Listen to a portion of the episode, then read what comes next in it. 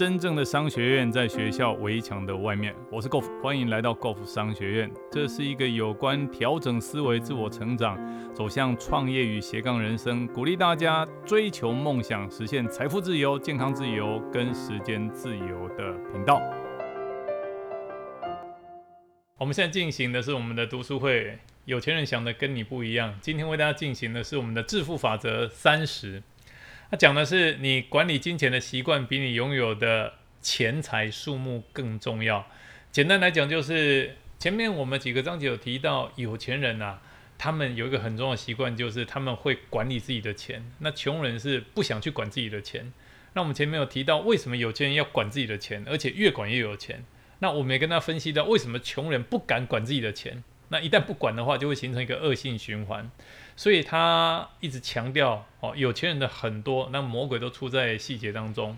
为什么这些有钱人他钱会越来越多？是因为他们非常有理财的概念。那为什么穷人始终累积不到他们该有的财富？就如何衡量？前面我们有提到嘛？衡量一个人是不是真的有钱人，不是看他的月收入哦，不是看他薪资所得，是看他全所有的东西加起来净值。我们也教过大家如何去衡量自己全部所有的净值，都在前面几个章节。那接下来我们不禁问哦，好啊，我我也认同衡量一个人是不是真的有钱是要看净值。那我也知道说有钱人哦要管理自己的钱。那我要问的是，那我要如何管理我自己的钱？这个章节就来告诉大家如何把我们的总收入，包括把我们的总资产分成几个不同的账户。哦，简单来讲就是这个章节教我们如何理财。好，一个章节要讲完所有的如何理财，其实不是那么容易的事。但是我觉得这本书它给我们讲的是一个概念。那如果大家有了这个概念以后，朝这些概念自己再去做铺陈，自己去做研究。OK，好，那我们现在开始跟大家讲。那这个章节呢，致富法则三十。你管理金钱的习惯比你拥有的钱财数目更重要，这是我们的致富法则三十。它里面讲到三个重点，第一个重点讲的就是我们的财务自由账户。哦，我们要把我们的钱分成这几个账户，一个叫财务自由账。什么叫做财务自由账户？它的定义是什么？那如何去管理我们的财务自由账户？好，那如果没有钱的话，我真的已经没有钱了，我是负债了，我我还能够拥有财务自由账户吗？他会讲这件事。那第二件事情叫做财务自由罐，他给了我们一个财务自由罐的概念。到底什么叫做财务自由罐？原来是用用来享受的。哎呦，不是说我们要好好管理钱吗？为什么我们要有财务自由罐，而且用这个钱来享受的？第三个，他说我们再把其他的总资产分别分配为百分之十、百分之二十、百分之五十、百分之十，这些比例是要用在哪些账户？用在什么样的用途？好，所以今天作者在我们的致富法则三十，你管理金钱的习惯比你拥有的钱财数目更重要。他就教我们一个如何理财的概念。OK，那接下来开始跟大家分享。首先，第一个为大家介绍的就是作者强调的财务自由账户，所有的钱，所有的收入必须要拨百分之十存下来。这百分之十三个字叫做不能动，全部都要存下来。首先，我们要到银行开个账户，当做我们的财务自由账户 （FFA Financial Freedom Account）。啊，这这个 FFA 最重要就是我们每次一收到一笔钱，扣完税以后，然后就把这笔钱的百分之十放进这个账户。那这笔钱呢，我们只能够用来投资和创造被动收入。除了投资，除了被动收入，哦，被动收入包括利息的所得嘛。所除了这两个以外。一律不能够拿出来花费。那这个账户的任务是为我们生出一只金鸡母，让它生下一种叫做被动收入的金鸡蛋。这个太重要了，太重要了。我们什么时候可以花这笔钱？答案四个字：永远不行。这笔钱永远不能花，我们只能投资。等我们退休才可以动用这笔基金。好，为我们赚来的钱就是这个鸡蛋。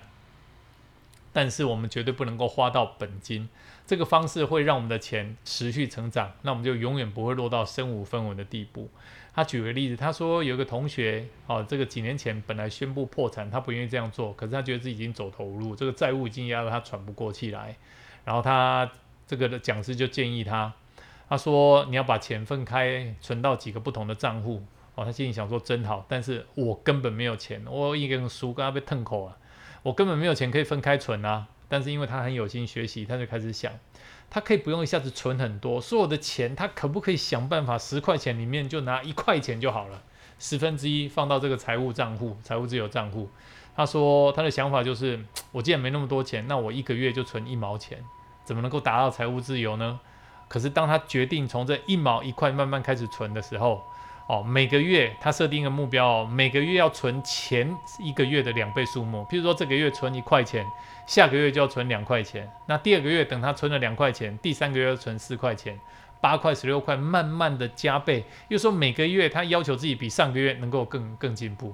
结果你发生了什么事？两年后他开始回收了，短短两年成果很惊人，他已经有能力一次就存一万块钱到户头里面去。然后结果两三年的时间，他不但赚到钱，而且已经没有负债，朝向财务自由的路迈进。所以这故事给我们一个结论，他说：哈，不论你现在有没有一大笔钱，是不是穷到紧张被薯干被吞口，重点是你只要开始管理我们的小钱，我们会很惊讶，小钱小钱慢慢累积，我们居然可以累积到那么多的钱。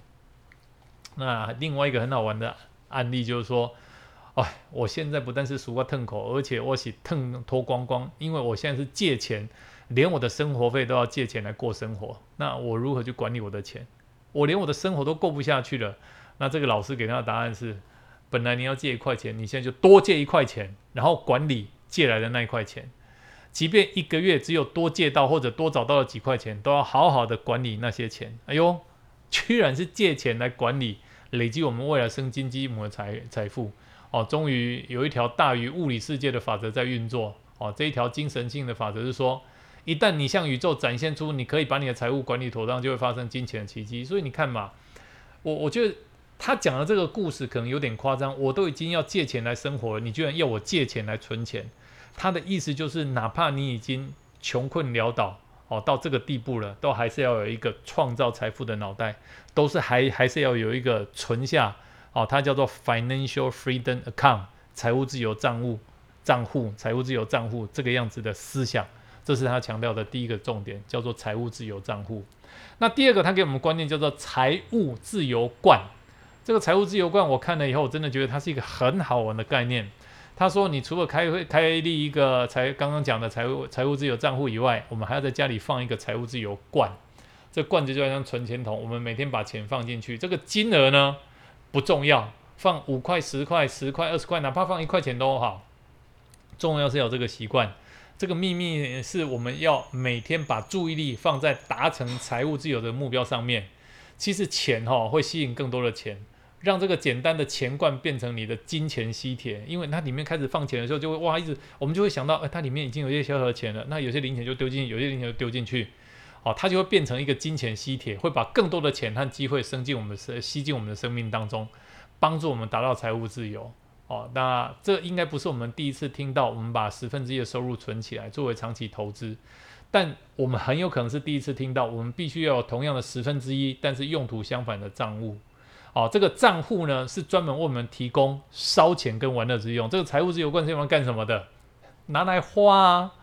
啊，拿拿来花是要花在哪里？他说这就是我们管理金钱另外很大的秘密，两个字叫做平衡。什么叫平衡？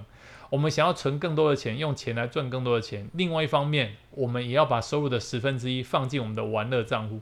原来这个财务自由观就是我们的玩乐账户。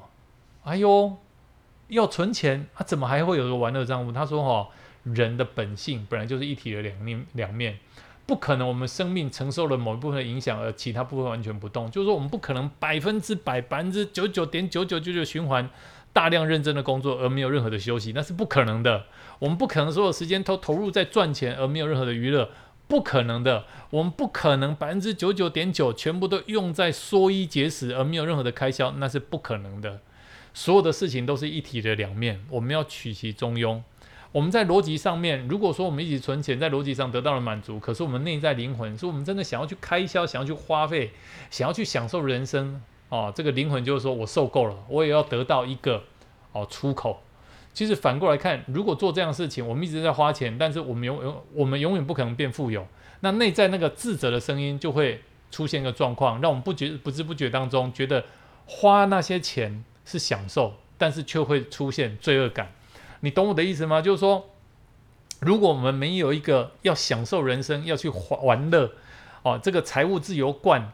去支付我们这些吃喝玩乐的费用的话，我们一直想办法压抑自己，哪怕有一天我们突然间花了一笔钱去吃饭、去玩乐的时候，不是满足感，而是很强的罪恶感。而这个罪恶感会导致什么事？会导致我们不自主花更多的钱来表达我们的情绪。所以你会发觉，有些人在网络上的购物狂，当然这不是任何批评哦。他们疯狂的买东西，那买那东西真的他需要的吗？不一定是，他只是为了满足他那么认真的工作哦，那么认真的节俭哦。啊，表面上看起来认真的管理自己的财务，其实一有机会那就宣泄了，他就开始大量的购物。那那种大量购物反而变成一种不理性的购物行为，但是又会回到那种罪恶感跟羞愧感当中，这是一个恶性循环。所以这个作者他讲的这件事情，我真的觉得很好玩。我们要把百分之十的收入哦，甚至于零钱的哈，把它放在我们的财务哦自由罐里面，然后财务自由罐累积到某一笔金额，几千块或几万块。那你的责任就是每个月要把这笔金额把它花光光，你没有听错，就是把它花光。哦，这怎么花光？就是你挑一个你自己觉得可以很有钱的方式，比如说你找一家非常高档的餐厅，哦，或者去按摩，或者出去玩，或者买一个你常常不太想，通常很想买，但是因为太贵买不起的东西。哦，这个你就把这个玩乐账户啊里面的钱通通花在这个上面。哦，简单来讲就两个字，作者真的用这两个字哦，叫做挥霍。他说，唯一一个能让多数人贯彻储蓄计划的办法，就是使用一个跟储蓄完全相反的玩乐计划。你有没有觉得这个思维真的太好玩了？不但要勇敢的储蓄，而且要勇敢的什么？勇敢的去消费，以此慰劳我们的努力。我们的玩乐账户也是为了强化我们接受肌肉而设计的，而且把它管理金钱变成一件超级好玩的事。原来管理这么多钱，就是为了将来有笔钱能够让我恣意的去享受人生。那除了玩乐账户和财财务自由账户以外，哦，这个作者提醒我们，另外要开四个账户。第一个要开入哦，这个百分之十作为存入作为消费使用的长期储蓄账户，哦，在长时间哦，帮把它当做类似这个活期存款也好。那百分之二十呢，要放入教育账户，教育我们自己自我成长的脑袋。百分之五十存入需求账户，就是这个。柴米油盐酱醋茶，哦，这个生活上的开销，这至少花百分之五十以上嘛。